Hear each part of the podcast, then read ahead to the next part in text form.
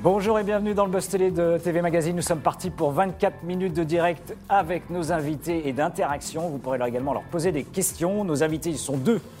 Ils interprètent deux enquêteurs, euh, on va dire, avec des habits flashy, normalement dans la série, qui ont un sens de la répartie absolument esquier. On va la partager avec eux. La première endosse le rôle bah, de commissaire bourru à mi-chemin entre, allez, je peux le dire, Lino Ventura et Simone Signoret. Euh, le deuxième porte un flingue d'un inspecteur qui a deux occupations dans la vie, euh, résoudre évidemment des enquêtes, mais aussi et surtout regarder les femmes à s'en faire péter la cornée. Et ensemble, ils forment un duo de choc dans une série qui a décidé bah, de faire un bond euh, bah, pas moins de 10 ans dans le temps, dans une période bah, qui plus que jamais résonne aussi avec euh, l'époque contemporaine. On a le plaisir d'accueillir Arthur Dupont et Émilie Gavoican sur le Buzz Télé. Bonjour. Bonjour. Bonjour à tous les deux. Les petits meurtres d'Agatha Christie, j'espère que tout le monde avait deviné. Euh, c'est la série qui cartonne en ce moment, hein. c'est sur France 2. C'est le vendredi soir à 21h en prime time, une fiction dans laquelle vous interprétez deux enquêteurs des années 70, euh, hein, que tout oppose, mais ô combien savoureux. Le lancement de la troisième saison a fait un véritable carton. Hein. on va parler bientôt du deuxième épisode. C'était près de 6 millions de, téléspectateurs au, rendez-vous. Est-ce que vous attendiez un tel plébiscite tous les deux? Bah, on, l'espérait, on n'attendait pas autant, ça c'est sûr qu'on a été euh, joyeusement surpris. moi je m'attendais à ce que à ce qu'on soit épié, regardé et qu'on soit un petit peu euh, jaugé, parce qu'il y a, y a quand même beaucoup, beaucoup de fans de cette série. Il faut dire, il y a des vrais changements, donc changement d'époque, de décor, d'intrigue et et de distribution, mais et de distribution d'acteurs. Euh, Sophie Révy, la productrice, elle dit on change tout et en même temps on change rien. C'est-à-dire que ça reste les petits mœurs d'Agatha Christie avec la même ADN et la même manière de, de mener les enquêtes, mais le, le, trio et le ton changeant, il y a tout le public qui, qui s'attend à aimer, pas aimer. Donc voilà. Il y avait une véritable inquiétude justement sur le fait d'avoir un peu tout changé et rebattu les cartes bah, une inquiétude, euh, non, ce n'est pas une inquiétude. Oui, on avait vraiment beaucoup le trac euh, avant, la veille de la diffusion. Bien sûr, on, comme dit Arthur, on, sait qu'il y a des, des, vrais fans euh, qui connaissent très bien la série et qui nous attendaient au tournant. Et, et donc oui, c'est une joie de savoir qu'ils étaient au rendez-vous. Nous sommes euh, en direct hein, avec Arthur Dupont et Émilie Gavacan sur le Figaro Live. Hein, je rappelle, diffusé sur le Figaro.fr également, la page Facebook de TV Magazine. Ben, est-ce que vous avez déjà apprécié dans le premier épisode euh, cette nouvelle distribution d'acteurs? Est-ce que les petits meurtres vous séduisent toujours autant? En attendant d'avoir vos réponses et vos questions surtout, eh ben, on découvre tout de suite ensemble les news médias du jour avec Damien Canivez. Bonjour Damien. Bonjour Philippe, bonjour Émilie, bonjour Arthur. Alors on commence, c'est une tradition dans ah les news médias du jour par les audiences télé de la veille. J'espère que vous aimez la télé. Allez, c'est parti avec France 2 qui s'est imposé comme d'habitude lorsqu'il y a de la fiction française en tête des audiences avec la fiction La fille dans les bois, un téléfilm unitaire porté notamment par Antoine Duléry en compagnie de près de 5 millions de téléspectateurs, près de 20% du public. C'est un score au sommet pour France 2 qui devance TF1 et la première saison euh, de Doc avec euh, l'acteur euh, italien Luca Argentero en compagnie de 4 millions de fidèles. Sur la troisième marche du podium, on retrouve M6 qui misait sur une fiction intitulée Le Grand Restaurant de Pierre Palmade où il y avait un casting absolument exceptionnel. Je crois qu'il y avait tous les acteurs de France d'ailleurs hein, dans, cette fiction. Euh, et au pied du podium, on termine avec France 3 qui proposait un nouveau numéro de Faut pas rêver porté par Carolina De Salvo qui euh, suggérait cette fois-ci un voyage direction la Savoie qui sentait bon le fromage, 1,5 million de baroudeurs, 6,6% de part d'audience un amateur de fromage, monsieur Ah, bon, on adore ça. Hein. Euh, on voit les scores impressionnants aujourd'hui de la fiction euh, à, la télévision, et de la fiction notamment française. Mais est-ce que le Graal pour un acteur, c'est finalement du coup aujourd'hui de faire de la fiction télé ou au contraire un film euh, de cinéma? Franchement, les cartes étant rebattues de manière assez chaotique avec cette période-là, je crois qu'en fait, le but c'est de travailler et, d'essayer de, jouer des rôles qui, sont, qui, sont, qui nous plaisent et qui sont un enjeu pour, pour, pour nous les acteurs. Et, euh, et après, c'est faire des choix, faire des choix sur euh, que ce soit maintenant de la télé ou du cinéma. Euh, vraiment, je crois que les cartes sont très, enfin, vraiment, vraiment rebattues. Sur Netflix, maintenant, il y a des séries qui, valent vraiment des films de cinéma, dans, l'esthétique, dans la manière dont c'est écrit, dans la manière dont c'est joué, dans la distribution parfois. sur service public, là, il y a Agathe Bonitzer qui joue un, en ce moment, qui est en train de tourner un, un unitaire. Enfin, non, euh, c'est une série, mais j'en dis pas plus parce que. Ah, parce que... non, dit, non, non, non, non, non, non, non, non, non, mais vous verrez. Euh, je pense que vous en reparlerez ici. Mais ce que je veux dire, c'est qu'il y, y, a maintenant, euh, j'espère de plus en plus, quelque chose de poreux entre, entre le cinéma et la télé pour que la qualité soit nivelée vers le haut. Si, si c'est ça, on est tous gagnants. Le spectateur, il est gagnant, qu'il soit devant sa télé, devant France 2, France 3, ou sur d'autres chaînes, et, ou au cinéma. Pour, pour moi, je crois que c'est le. J'espère que c'est l'avenir qui, qui- qui- qui est devant nous, hein, Ce franchement. qui, ce qui compte, bah, ce qui compte, c'est de raconter des belles histoires, je Ah oui. aux gens. De raconter des belles histoires et quelle que soit la forme euh, que ça prend. Et là, on parlait justement des plateformes comme la SVOD euh, type Netflix, Amazon ou encore euh, plus récemment euh, Disney. Ça a un peu rabattu justement les cartes, vous trouvez, Jodoy, euh, par rapport euh, Oui, si, aux évidemment. acteurs, aux comédiens et, et, euh, et sur le niveau justement de la qualité aujourd'hui euh, qu'on propose aux, té- aux téléspectateurs, aux internautes, je ne sais plus comment on les appelle, les mobinautes même, Ouais, Ah ouais. Les mobiles. c'est bon ça. Oh, sur les mobiles. Mobinautes. Ah ouais, Ah. Euh, bah oui, ça, ça, ça rebat les cartes. Bah, déjà, il y a plus de concurrence. Euh, Après, par rapport à, à- à nous, acteurs, ça, je ne me rends pas compte. Euh, Moi, moi, j'ai vraiment l'impression que, de toute façon, dans- enfin, quel que soit le métier, si, si euh, un des critères, c'est l'exigence qu'on qu'on- demande et qu'on est prêt aussi à mettre en œuvre pour le projet dans lequel on est, ça, franchement, si, si- euh, après, on n'est pas, je veux dire, moi, je n'ai pas la main sur tout, on n'a pas la main sur tout, on est acteur. tout, même. Donc, nous, on nous propose quelque chose et, et- et on dispose, après, on- et puis surtout, on s'implique de la manière la plus euh, sérieuse et professionnelle possible et passionnée possible. Et c'est l'exigence qu'on demande. Et si l'exigence, elle est au rendez-vous, je, je vous dis, franchement, nous, on est gagnant. Le spectateur est gagnant parce qu'il a une fiction de qualité. Il se dit, putain, c'était bien. Et moi, j'ai envie que les gens se disent, le côté, ouais, c'est de la télé. Moi, je- malheureusement, ça existe encore, ce- ce- cet a priori-là. Mais, mais je crois, franchement, qu'on qu'on- qu'on se dirige vers un, vers un. Putain, j'ai vu un super film euh, hier. C'était sur quelle chaîne? Ah, bah, c'était sur. Vous voyez Et, qu'il n'y ait plus l'étiquette télé ou les. J'espère. Après, c'est une question de budget, c'est une question aussi de. Ouais, de. de, vision, malheureusement.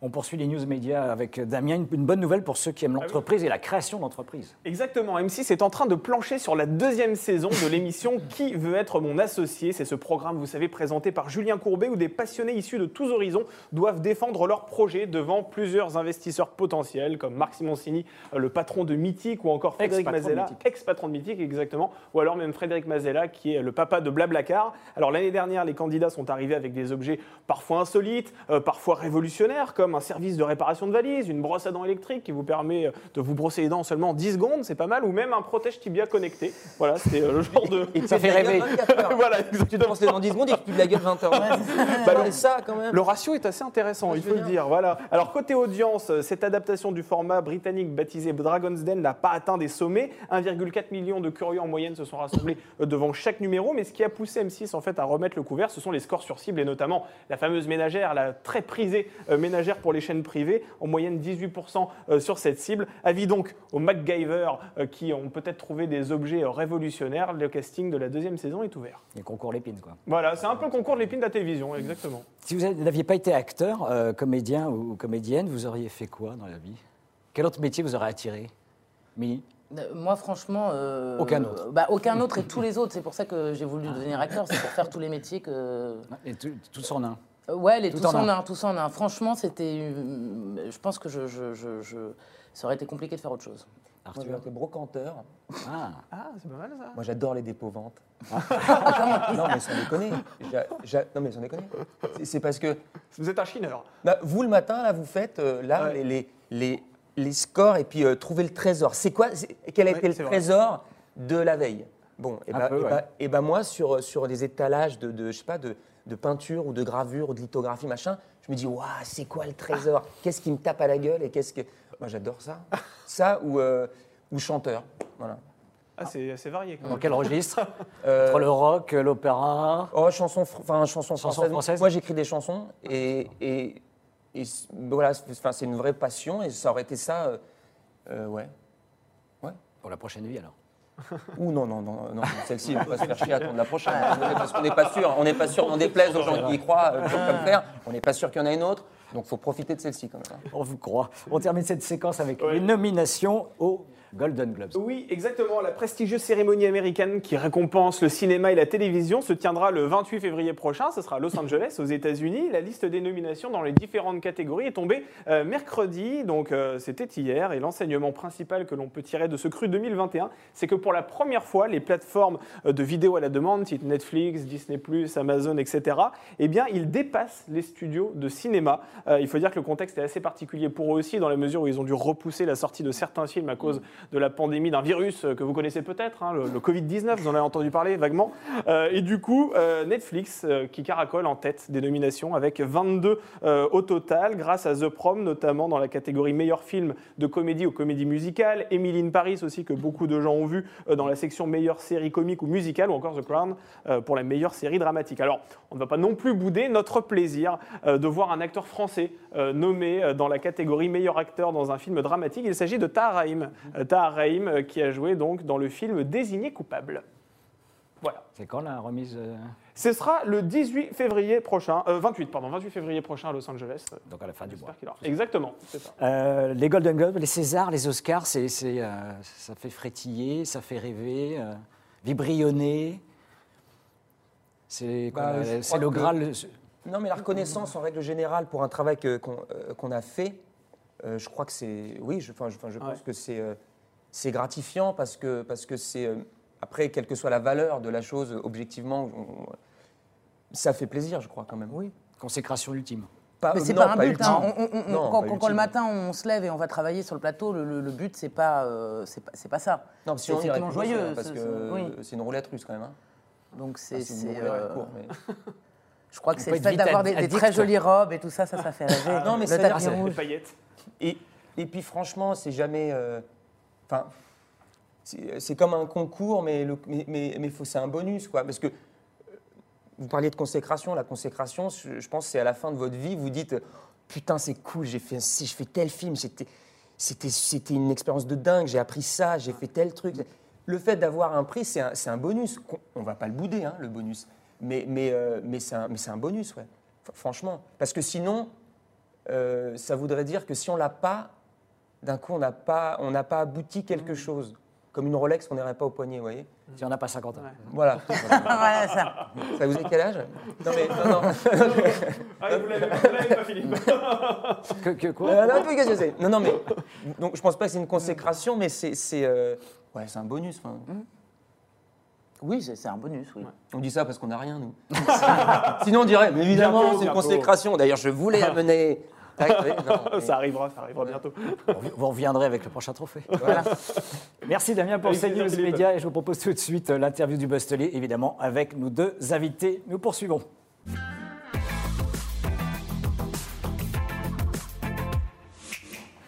Alors France 2 diffuse hein, le nouvel épisode des Petits Mœurs d'Agatha Christie, c'est ce vendredi soir. Euh, Arthur, vous interprétez l'inspecteur Beretta, vous Émilie, la commissaire Annie Greco. Et cette fois-ci, vous êtes devoir vous pencher sur le meurtre d'une jeune femme qui travaille dans l'univers de la mode. Comment ce charmeur de Beretta et cette brute de Greco, si vous permettez, vont-ils vivre ces investigations dans ce monde si particulier quand même de la mode? C'est une question? Il y avait un peu le réponse. Bah, Commissaire, c'est, ma, chef. Hein.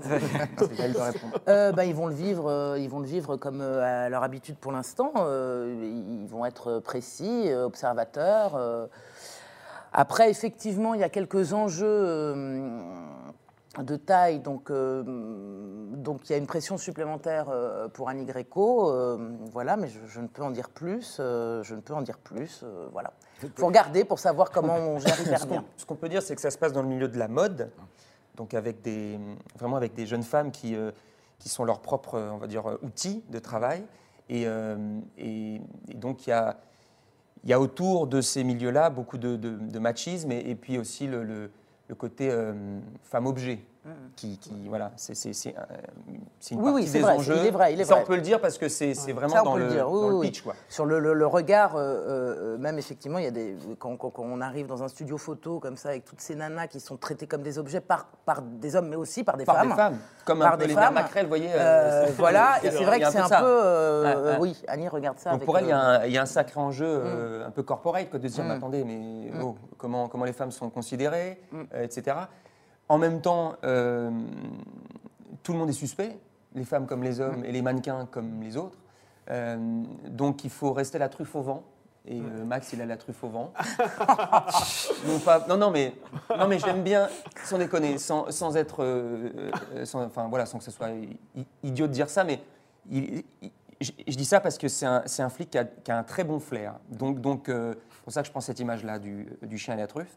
Mais, mais c'est aussi pour ça que Greco, elle aime bien euh, Beretta, parce que, parce que malgré ses. Malgré que, pardon, excusez-moi, euh, malgré qu'il est euh, euh, hyper violent, en tout cas euh, très explosif, et c'est une grenade dégoupillée, comme elle dit, euh, il a, il a quand bon même flic. un bon regard sur les choses. Donc Un bon instinct. voilà, il ne faut pas par contre se laisser euh, déconcentrer par certaines odeurs. Damien, première question Ouais, d'un internaute. Exactement, on est en direct hein, sur la page Facebook de TV Magazine et sur le Figaro.fr. Alors on salue Nicolas, Andrés, Johnny, Antoinette. Il y a, il y a du Bonjour, monde hein, qui nous Pas suit ce matin. Voilà.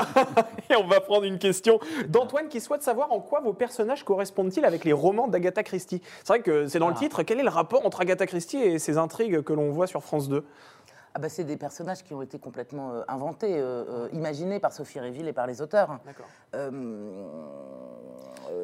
Voilà, alors on peut retrouver des, des- des- on va dire des traits de caractère, des, effectivement le bon flair ou, ou l'élégance ou la fantaisie, mais effectivement c'est des personnages fictifs. Agatha Christie, c'est assez noir quand même, alors que là, votre série, elle est quand même plutôt drôle. Bah, c'est parce qu'il y, a- y y le côté Agatha Christie, puis il y a le côté les petits meurtres. C'est vraiment, je crois, deux univers et puis Ouais. ils se rencontrent.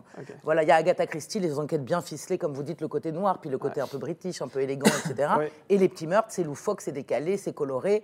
Voilà, et, Et- on mélange les deux. Et là, on se dirige en plus vers, vers, des, vers des créations de scénarios et, et non plus des, des adaptations euh, de nouvelles ou de romans d'Agatha Christie. de l'original pur. Oui. Voilà, c'est c'est- c'est une liberté qui a été euh, octroyée, qui a été autorisée par, euh, par euh, les ayants droit de, euh, voilà, de l'œuvre d'Agatha Christie. Donc, c'est une liberté, et puis ça permet euh, justement de, de sortir un tout petit peu du carcan, et en même temps de continuer à enrichir euh, le, le- ouais, la, la, la touche euh, petit meurtre d'Agatha Christie. ouais. Vous étiez justement des adeptes, de, de- de grands fans d'Agatha Christie, tous les deux?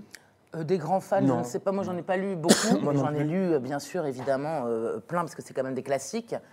Et j'ai pris beaucoup de plaisir à les lire parce qu'effectivement c'est savoureux et, et évidemment on ne on, met- on devine jamais, enfin moi en tout cas je ne devine jamais qui est le coupable. Ouais, moi, c'est ce que je retrouve justement là dans la série, c'est que il y a, il y a tout ce jeu-là euh, d'énigmes et de fausses pistes qui, se révéleront peut-être être les bonnes, mais on ne sait jamais. Et comme tu dis, on est perdu, on s- et jusqu'à des- la fin, on ne sait pas. Et nous-mêmes, quand on lit les scénarios, on est le premier spectateur, le premier lecteur de l'histoire avant le spectateur et l'internaute là. Et donc du coup, nous, on est les, on vit la même chose que le spectateur devant sa télé. On ne sait pas. Damien, une question encore. Allez, on va reprendre une question cette fois-ci de- d'Albert. Tiens, Albert qui aimerait savoir euh, comment vous êtes arrivé dans cette série? Est-ce qu'on est venu vous chercher ou bien est-ce que vous avez participé à un casting? Parce que vous avez toujours rêvé de faire partie des petits meurtres d'Agatha Christie Alors, bah, on a passé un casting. Casting. casting. C'est le jeu de ce métier, on passe un casting. Après, toi, je ne sais pas, mais moi, je ne sais pas qui a pensé à moi au départ, qui a Ouais. évoqué mon nom. Mais voilà, un jour, on vous appelle, on me dit il faut passer un casting pour ça. Et euh, c'est la joie parce que c'est qu'est-ce un, qui a un beau plu projet. alors dans, euh, dans votre casting? Parce que j'imagine qu'il y avait beaucoup de comédiens qui étaient en bah, Bah, ça, ça, faut faut- demander, ça, faut faut demander à, à- à à ceux qui nous ont choisis. Réville. On vous l'a jamais dit? Non, mais je, euh, en règle générale, je pense que ce qui, ce qui fait la différence dans, euh, dans le résultat d'un casting, Ah ouais. c'est au-delà du métier, au-delà de la, de la- du savoir-faire, Ouais. du fait de jouer la comédie. C'est aussi ce qui nous échappe, euh, ce, ce qui transparaît euh, sans qu'on ait à le chercher ou le créer. C'est-à-dire que on se met dans un certain état d'esprit, euh, dans une certaine tonalité, avec de l'humour, ou plus, ou- ou plus ou moins de premier degré, etc. Mais ça, c'est le métier, encore une fois. Mhm. Et puis après, il y a, il y a le corps, il y a la voix, il y a, les, il y a, les, il y a, il y a ce qu'on Ce qui est. nous échappe. Ouais. Et puis, c'est- et puis c'est vrai que, parce que là on n'est que tous les deux ce matin, mais il fallait faire un trio, parce qu'il y a aussi Oui, Chloé Chaudois qui Chaudois. Je joue parle de Chloé Chaudois parce que là, Voilà. techniquement, avec le Covid, on ne peut pas On être peut pas. trois. Voilà. Ouais. Mais, mais elle aurait dû être au milieu de nous, encore dans un autre petit sas. Mais donc effectivement, il fallait faire un trio. Donc je pense que ça compte euh, aussi de voir comment les, les- les trois personnalités, les trois caractères, les trois voix, les trois corps, les trois manières de Et d'ailleurs, c'est vraiment parce que euh, pour alors ceux qui ont vu la série, Ouais. euh, ils le savent, mais pour ceux qui l'ont pas encore vu, c'est un trio. C'est un Bien trio. sûr. C'est vraiment un trio. Il y a la commissaire Gecko qui arrive, première femme au commissariat de Lille. L'inspecteur Beretta qu'elle prend parce qu'il y a un bon flair, mais il est un peu cogneur, mais c'est pas grave parce qu'il a un bon flair. Et il y a la psychologue Rose Belcourt, qui est interprétée par Chloé Chaudot. Qu'on voit qui beaucoup moins que vous deux quand même. hein. Ah non. Oh non. Ah non. Oh Dans non, les deux premiers épisodes, on ne la voit pas trop. Oh, Oui, mais parce que ça se présente parce que dans le premier, elle arrive. De toute façon, c'est comme des dominos. Sauf que c'est positif, ils vont pas tomber, ils vont se lever. mais mais- mais c'est commissaire Gréco, inspecteur Beretta et Rose Belcourt à la fin du premier. Mais, mais ça, c'est voué à être. Que, vraiment lui- que- que un lui mets dans les pattes, enfin qu'Annie Greco lui met dans les pattes parce qu'il est, il est violent, qu'il faut qu'il Bah, il faut une son, petite thérapie pour son impulsivité. Ce qui n'est pas gagné. hein. Dans cette nouvelle saison, les répliques sont assez euh, savoureuses hein, euh, et audacieuses. J'ai encore, je cite, hein, j'ai encore de la gonzesse à cuisiner, dit l'inspecteur Beretta Ouais, dans l'épisode de que devait euh, vendredi soir. Je, n'aime- je ne parle même pas des regards gourmands que votre personnage lance aux femmes. Certes, alors on est dans les années 70. hein. Est-ce que vous craignez pas justement de, de, de- ça a tiré d'une certaine manière qu'il y ait une, quand même une création de polémique aujourd'hui On ne peut plus rien dire. Mais si les gens, si les gens n'ont pas compris que c'est justement pour essayer de rire en parlant de vrais sujets qui aujourd'hui ne font pas rire, parce que parce que aujourd'hui c'est enfin c'est pas drôle. Ce sujet-là, objectivement, n'est pas drôle.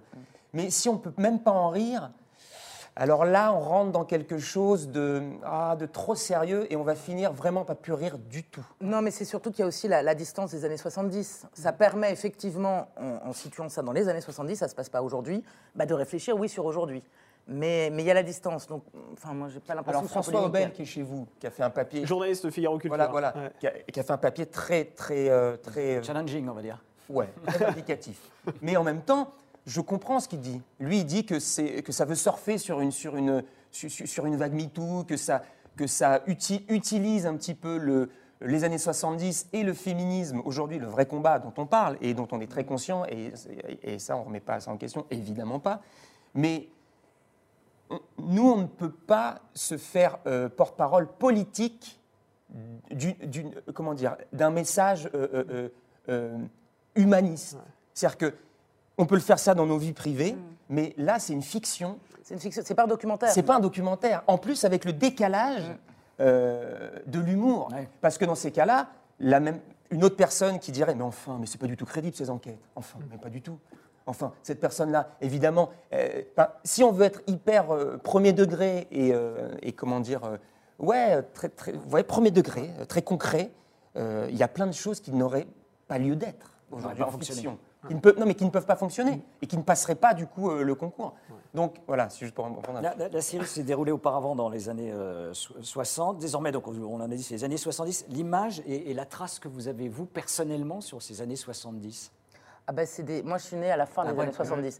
Donc forcément... Non, mais... Non, je rigole, c'est une Il y a quand même. non, mais je rigole. Mais non, non, non, non, pas du tout. Ah, on est- D'accord, ouais. Je- Moi, je suis en 90, donc. euh, pas- Non, non, mais non, mais ce que je veux dire, donc j'ai des images fantasmées. Et c'est et, et- et c'est un peu euh, ce qu'on fait dans la série. Ou les archives, euh, des Bah, des archives ou des photos de moi bébé Ouais, ouais. ou des, des- des choses comme ça. Donc on voit effectivement les looks, les coiffures, les, les, papiers les- peints, les euh, vêtements, les papiers ouais. peints, Les phtalates, voilà les les choses. comme ça. Voilà. Ouais. Donc euh, donc c'est vrai que c- ça me plaît dans, dans- dans nos petits meurtres, c'est qu'effectivement les années 70, encore une fois, c'est pas un documentaire. On parle de- de- évidemment de choses euh, euh, concrètes qui existent, euh, euh, mais effectivement on les rêve, on les imagine, on les fantasme justement de, de l'image qu'on en a. Donc euh, voilà, moi ça- ce- ce- oui, j'ai une image comme ça des années 70. euh, Peut-être peut pas aussi colorée, mais aussi, euh, aussi comment dire, excessive. Ah, Arthur, une image, un personnage, un chanteur peut-être des années 70, un film Qu'est- Ah, la, trace, non, non, moi, c'est c'est le. la trace Euh, c'est- c'est- Moi, la trace que j'en ai, c'est. euh, J'ai l'impression que ça sent le tabac un peu dans tous les décors. C'est vrai. Non, mais euh, je veux dire, un film des années 70, vous dites que ça sent le tabac froid, là. Ouais. Euh, ça sent ça, ça sent le, le- le gasoil, ça sent le. le- C'est-à-dire que tout ce- Et puis, euh, dans, euh, dans la nourriture qu'on mange, très industrialisée, bah, il y aura sûrement. euh, Enfin, je veux dire, c'est que je sens cette espèce de liberté et, et cette euh, in- insouciance, voire, voire l'innocence de certaines dérives, enfin, qui sont des dérives aujourd'hui, et on se rend compte que voilà. On parlait pas de climat à l'époque. l'écolo- Voilà, on parlait pas de climat, l'écologie, la santé, etc. On fumait devant les gosses. Moi, moi comme ça, il y a des photos euh, de, de la famille, et puis. euh, Ah bah moi, je suis bébé avec. il y a des euh, gosses, voilà, ouais, ça fume comme la- ça, et comme ça. tout va bien. Et le médecin vous reçoit dans le bureau comme ça en disant Franchement, faut arrêter de boire hein, parce, que, parce que franchement, c'est pas bon pour le ça. foie. hein. Voilà, mangez-vous. Vous voyez Et des trucs comme ça. Nous, on fume dans les hôpitaux, dans, dans la série, on fume dans une morgue. Et, et donc, c'est ça, c'est ce décalage qui paraît aujourd'hui, mais, mais, mais, mais, mais archaïque de ouf. Et en même temps, c'était un quotidien. Donc, Pour l'instant, on, ne nous est pas tombé dessus euh, avec, euh, avec, je sais pas, la Ligue euh, des anti-tabac. mais, mais, non, mais ça peut arriver parce que les gens vont dire, mais enfin, vous poussez les gens à fumer, mais c'est inadmissible. Bon, voilà. C'est arrivé pour des affiches, je le rappelle, de cinéma. Oui, oui, bah, Une dernière question d'un internaute. on va prendre une question de, de Fabien. Qu'est-ce que vous préférez entre vivre dans l'insouciance des années 70 ou dans l'angoisse de 2021 Ou avoir un bras en mousse. Avoir un bras en mousse. tu préfères ta mère ou ton père? Oh, je... je...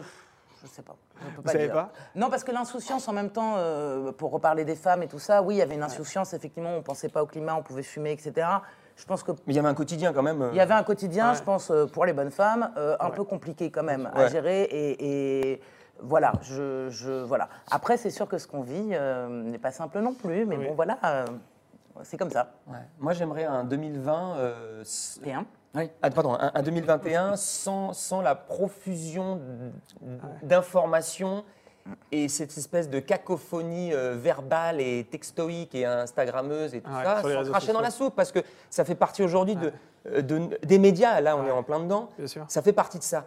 Mais je trouve que la profusion et le, et le, et le côté euh, tout le monde a le droit à la parole, comme à, l'époque au Café du Commerce où chacun pouvait dire une connerie et puis c'était pas relayé. Bien sûr, ça, restait dans le Café du Commerce. Voilà, et ça se voulait pas, tiens, d'un coup, il a dit ça. Maintenant, sur les affiches de cinéma, des fois, on met, euh, putain, magnifique film, Plouplou 91. Vous voyez, c'est plus le Figaro ou c'est plus le Monde. Aujourd'hui, c'est Plouplou 91 qui a dit film magnifique.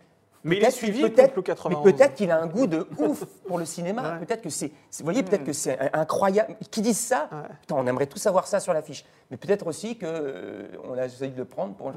Donc moi, c'est tout ce truc-là de 2021 et de notre époque que je trouve un peu, un peu mensonger parfois. Donc j'aimerais que ça soit plus là et qu'on ait un truc plus franc de 70. À peu près. Alors, il y a sûrement une vie après les petits meurtres d'Agatha Christie. Hein. En, un mot, quelques mots pour conclure cette émission. Les, projets dans les semaines, les mois qui viennent euh, de tournage, de fiction, peut-être de cinéma? On a, vous avez vu une époque avec Jean-Pierre Bacry. Euh, ouais, euh, c'est plus compliqué aujourd'hui d'avancer bah, sur des projets? bah, C'est-à-dire que l'industrie même, euh, je veux dire, il y a moins de projets qui, se, qui, se, qui, qui, sont mis dans les tuyaux. Là. Moi, j'ai deux projets, deux, trois projets qui sont, euh, qui sont actés dans le sens où moi, j'ai dit, bah, OK, Banco, j'en suis, c'est cool. Et puis, la distribution est soit faite, soit est en cours. Mais après ça, le côté financement qui passe par les distributeurs, de cinéma, donc ceux qui vont vraiment euh, organiser toute la sortie dans les salles avec les exploitants, etc.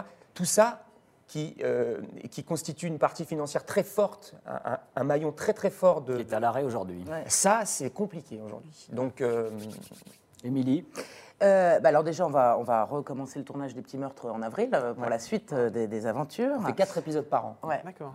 Et, là, on va recommencer euh, Et effectivement, si les salles de cinéma réouvrent euh, à un moment donné, il y a le film de, Naomi euh, de Noémie Saglio, pardon, Parents d'élèves, qui va ressortir. Et il y a aussi le film d'Olivier Payon qui s'appelle Tokyo Shaking.